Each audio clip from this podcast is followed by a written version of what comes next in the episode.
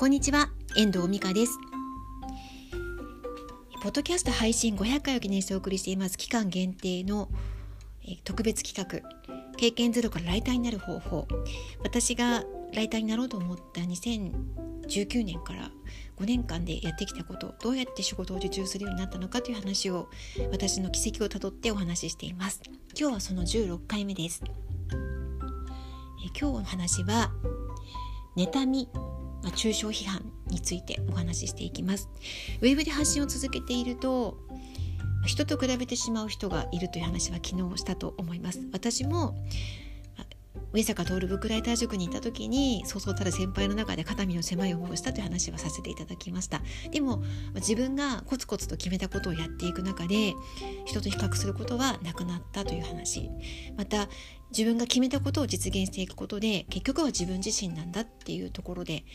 人と比較することはだんだんとなくなってきたという話をさせていただきました。でこの発信を続けてライターになった私なんですけれども、こんな私でも例えばアメブロがね読者1,000人になったりとかあとなんか、えー、と有名な有名なっていうかあの結構名の知れた先輩たちとあのお仕事させていただいたりとかお声がけいただいたりとか、まあ、そういうことがこうウェブ上でこう展開されていくのがこう発信されるとなんかねいろんな反響があるわけですよ。でいい面もあるし悪い面もあるし応援してくれる人もいればそれをなんかこう妬む人もいるんですよね。で私がまあ、こんな私でもなんか、まあ、ちょっとなんか何回か嫌なことにあったこともあるんですよね。まあ、なんかねあのー、なんだろう私がお世話になっているライターの先輩のところに、まあ、遠藤さんってこんなひどい人なんだよっていうなんかことを吹き込んだりとかしていたってことがあったんですよ。まあ、それがねたまたまアメブロのアメンバー記事って言ってその先輩のあのこうクローズな記事があるんですよ。アメンバーさんって言ってそのメンバーしか見れない記事があってそこに私のことらしいことが書いてあったんですよ。その先輩に聞いたら「これ私のことですよね」って言ったら「あそう」って言われて「分かっちゃった」って言われたんですけど誰が言ったかも分かってる話なのでもうなんか遠藤さんってこんなことであんなことでこういう人なんですよみたいな吹き込みがあったってティーアップすればいいのにねっていう話だったんですね。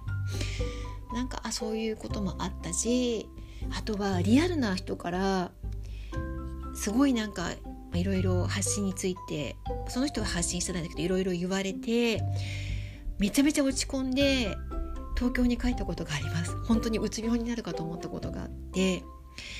あの東京ででもね1週間ぐらい10日ぐらいかな実家に帰って過ごして東京の友達と会って喋って遊んで帰ってきてで子供にもね「お母さん東京行ってきてから元気になったね」って言われたんですけど本当に朝起きられないくらいあの、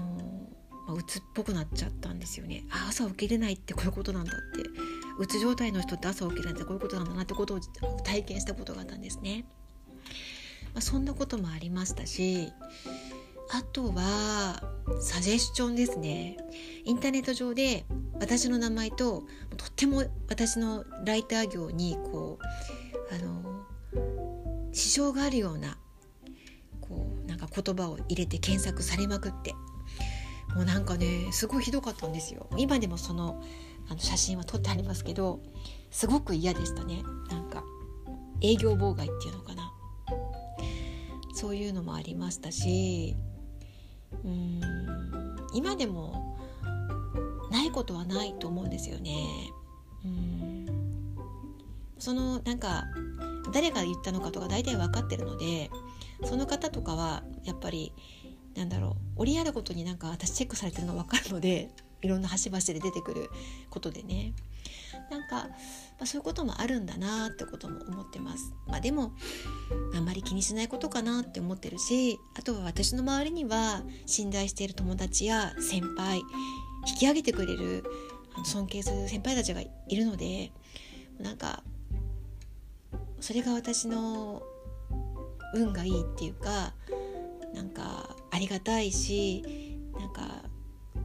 私の幸せっていうかまあなんかそんな感じなんですよね。本当になんかそういう意味では感謝の思いでいっぱいです。なんか人ってやっぱり全員から好かれることはないって先輩からも教わってきましたしみんなからね好かれる必要はないっていうふうに言われてますからね。そういうこともあるんでしょうけど。でもやっぱり気にしちゃうこともありますよね正直言うと。まあ、でもあのそこで立ち止まる時に考えるのは今自分の周りにいて応援してくれる人たちのことそこに応えていける自分であることっていうのをあの思っていけば妬みとか抽象批判にも耐えていけるのかなって耐えていけるほどでもないけどね。あの気にしなくなっていけるのかなって思います。ウェブで発信を続けるということはそういうことかなって思うんですね。で今日も Facebook でね私の友人が YouTube を始めましたってそして、えーと、その方がね YouTube 始めて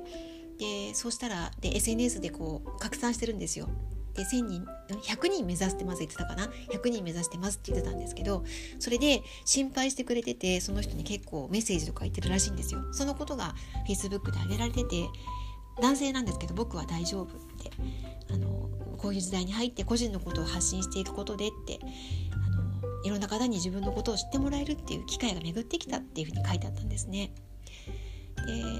私もコメント欄にねあの少なからず私はちょっと先輩だよなんて言って書いてチャンネル登録させてもらったんだけど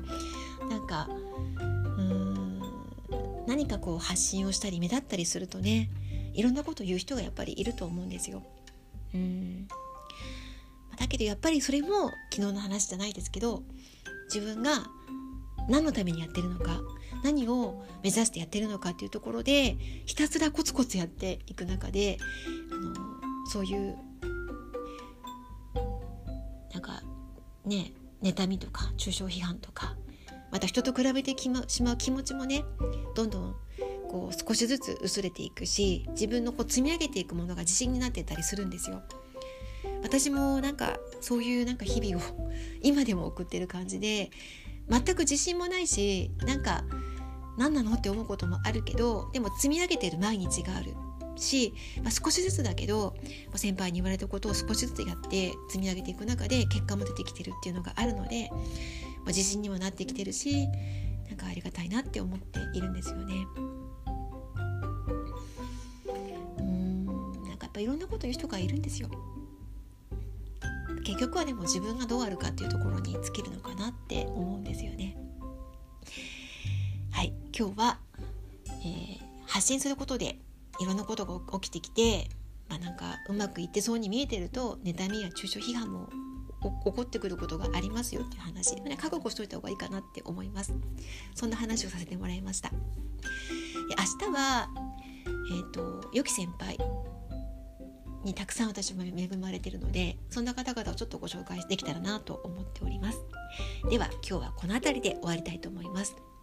最後までお聴きいただきましてありがとうございました。また聞いてくださいね。ではまた。